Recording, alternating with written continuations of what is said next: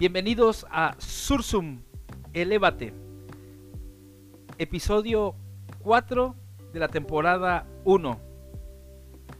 El, episodio pasado estuvimos hablando un poco acerca de algunas situaciones que nos están llevando a, unas, a un extremo, si lo podemos ver así, o nos está llevando al límite. Sobre todo cuando estamos evadiendo algunas cosas, algunas situaciones, algunas realidades o algunas personas. Y entonces como propuesta lanzábamos la antievasión. Antievasión son aquellas cosas que nos dan como fruto la paz interior. Que cuando realicemos algunas cosas sepamos darnos la oportunidad de experimentarnos y sobre todo de ser más conscientes si estamos tranquilos, si en el momento de tomar una decisión hemos podido, eh, en vez de evadirlo, asumirlo, afrontarlo y sobre todo el que ya sea para un error o ya sea con un acierto, hemos podido tener la paz, que es uno de los efectos de esta antievasión. Esto se debe a que en muchas ocasiones estamos intentando constantemente conseguir las cosas a toda costa, a cualquier precio, porque en nuestro interior existe algún pensamiento que nos está boicoteando. Específicamente estos sentimientos donde estamos pensando y repitiendo no lo vas a conseguir. Aquella cita donde tú dices se va a dar, pero en el interior no se va a dar donde dices voy a emprender y en el fondo estás no lo vas a poder hacer. Y así un sinfín de actitudes, de pensamientos que nos están llevando a una ruptura total, a una situación límite, a un extremo donde nada nos conduce tanto al mal como la creencia de que en este mundo todo lo podemos, pero al final de cuentas no importa cómo lo hayamos vivido, cómo lo hayamos pensado, cómo lo hayamos alcanzado, sino simplemente el que el fin justifique los medios, sin importar pisotear nuestro corazón. Y esto es algo que nos lleva evidentemente a evadir alguna realidad. Aunque tengamos que pisotear a otra persona, nosotros estamos afrontando o estamos evadiendo a costa de lo que sea. Y es algo que nuestro corazón se queda insatisfecho.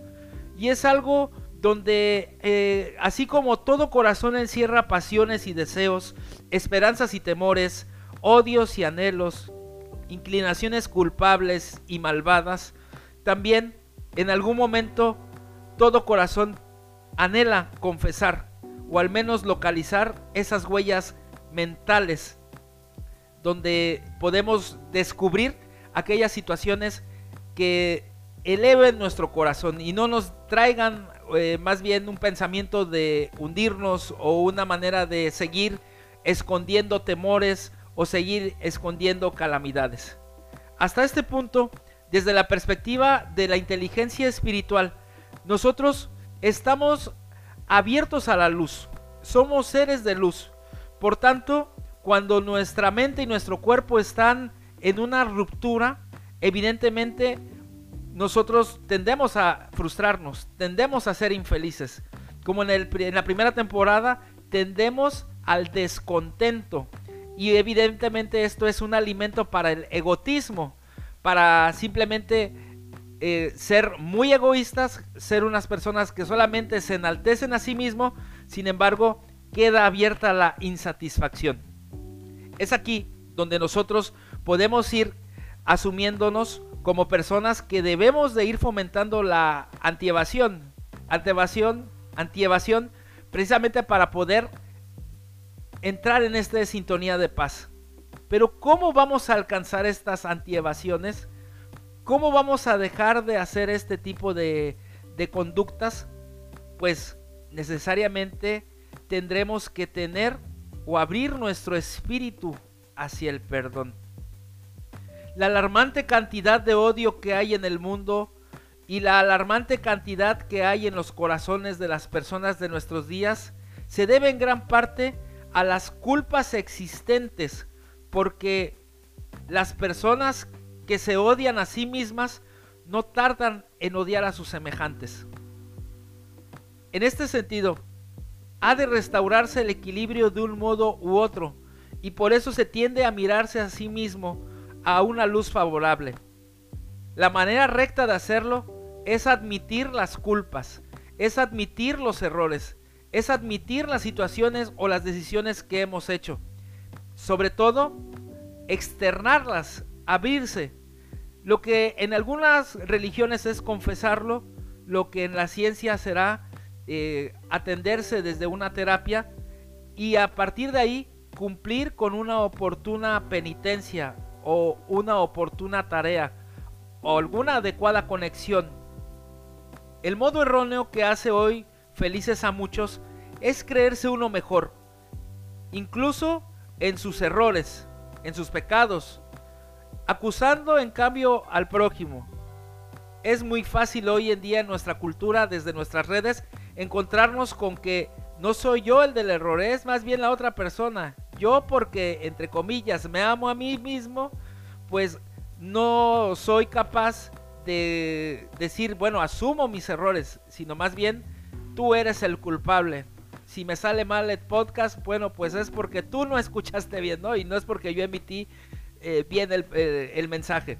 Entonces, esto es algo muy interesante que nosotros hemos querido compartir porque precisamente esta alarmante cantidad de odio que a veces vamos acumulando es necesario comentarlo. Y esta causa también en gran medida se debe al temor.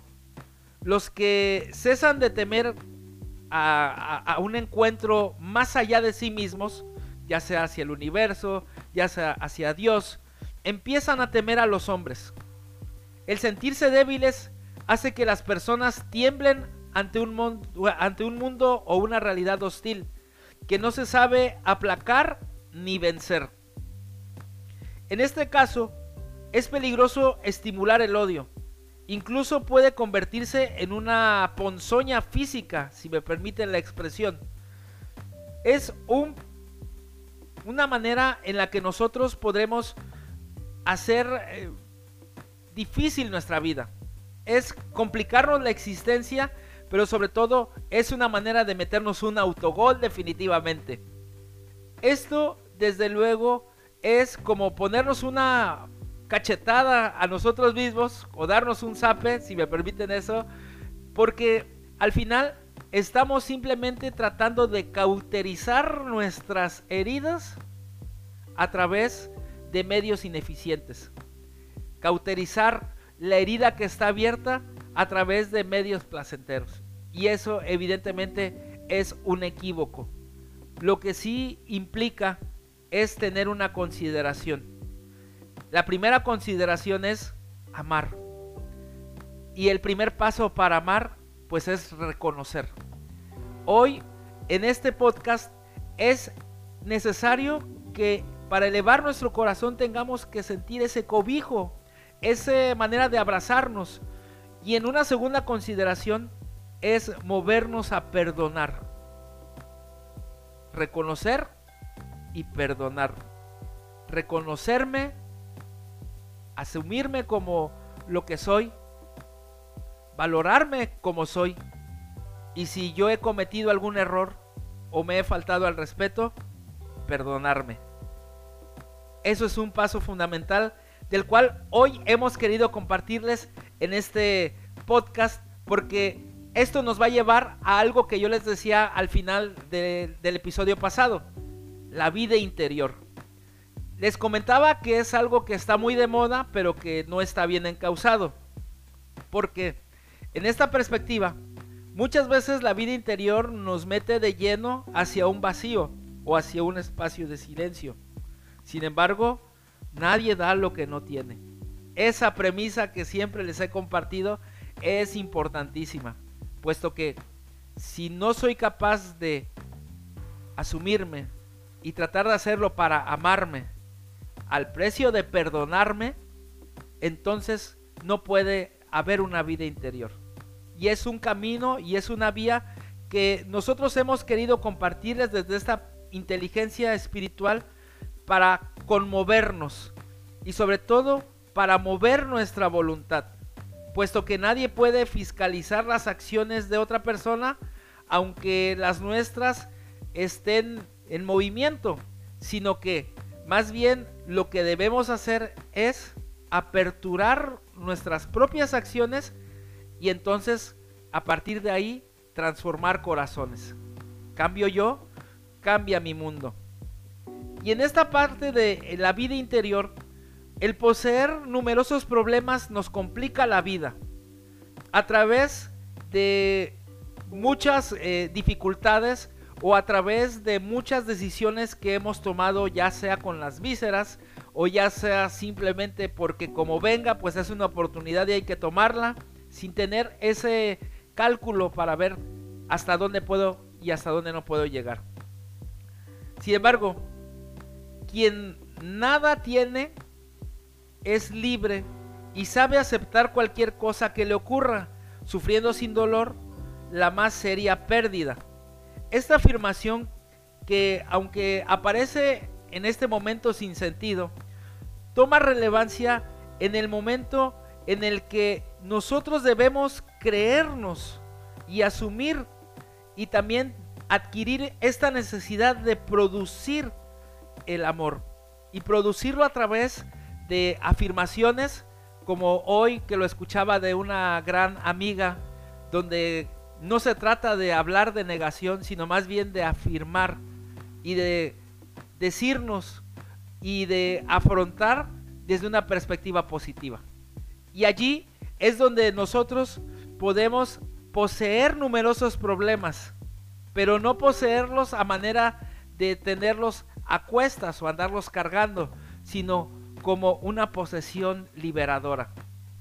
Los asumo, los afronto, pero ya no desde la negativa, sino lo voy a afirmar de, está viniendo esta situación, soy capaz de hacerlo soy capaz de poder dar eh, lo mejor de mí para salir de esta situación. Si me vino un problema que yo no estaba buscando, no la, pregunta no es eh, ¿por qué me llegó este problema? Sino ¿qué quiere de mí esta situación? soy, soy capaz de poder afrontarlo, hacia dónde me quiere llevar y hacia dónde soy capaz de llegar. Y hasta aquí nos da un valor y un sentido más profundo. Porque la vida interior, si se van dando cuenta, no se trata nada más del momento de oración, no se trata del momento de meditación, sino también dentro de la perspectiva de la vida cotidiana, el que nosotros también asumamos y tomemos control de nuestras emociones, haciéndonos vivir de este torbellino de experiencias superficiales todo una armonía. Es un orden en medio del caos. Es devolver la paz al traqueteado y nervioso hombre de hoy que exige establecer un anillo de silencio entre él y el mundo exterior, dando más importancia a lo que tiene o siente.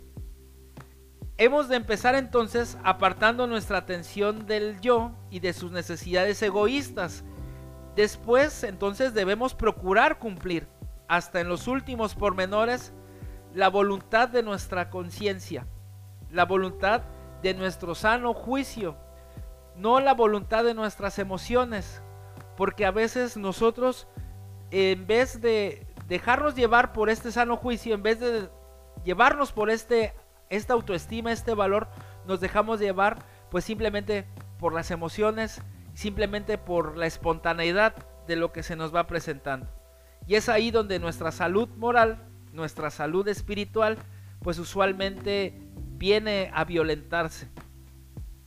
Es así como en tales corazones, solo un momento de alegría es una chispa de esperanza. Y entonces aquí solamente está tratando de violentar su situación de vida para poder alegrarse, sentir un momento de, alegría y justificar pues que ahí puede agarrarse para salir. No. la vida es un encuentro entre nosotros con todo lo que tenemos en nuestra realidad y cómo nosotros lo estamos mediando a través de lo que nosotros decimos Dios, algunos le llaman el universo, algunos otros le llaman la naturaleza, pero es nuestra manera en la que nosotros tratamos de encontrar una novedad y una belleza dentro de ese todo. Y entonces aquí es donde nosotros tendremos que encontrar un rayo de descarga en Él. En Él con E mayúscula, en Dios. Para encontrar esa paz interior. Ese momento en la que nosotros podemos tener un corazón elevado. Un corazón donde podamos encontrar un sosiego, una calma. Y finalmente, pues es escuchar esta palabra donde nosotros queremos escuchar lo que nos ofrece todo el universo, lo que nos ofrece Dios. Yo te ofrezco la paz y una paz mía, que no te doy como te la daría el mundo. No debes tener tristeza en tu corazón. Y es así como hoy terminamos este momento de vida interior, invitándote a que descubras la maravillosa percepción que puedes tener de ti mismo, que anheles y que busques no nada más eh, el, tratar de estar desde mensajes por fuera, sino también busques los toques que hay en tu corazón. Porque allí donde está tu tesoro, allí está tu corazón. ¿Dónde tienes ubicado tu corazón? ¿En el ruido del mundo? ¿En el ruido interior? ¿O realmente estás en esta búsqueda de un sentido de vida? Y esto es el tesoro que te queremos regalar. Tú vales mucho. Tú eres lo mejor que Dios le ha dado al mundo. Eres único e irrepetible. Por eso tienes un corazón elevado. Ánimo. Elévate. Sursum.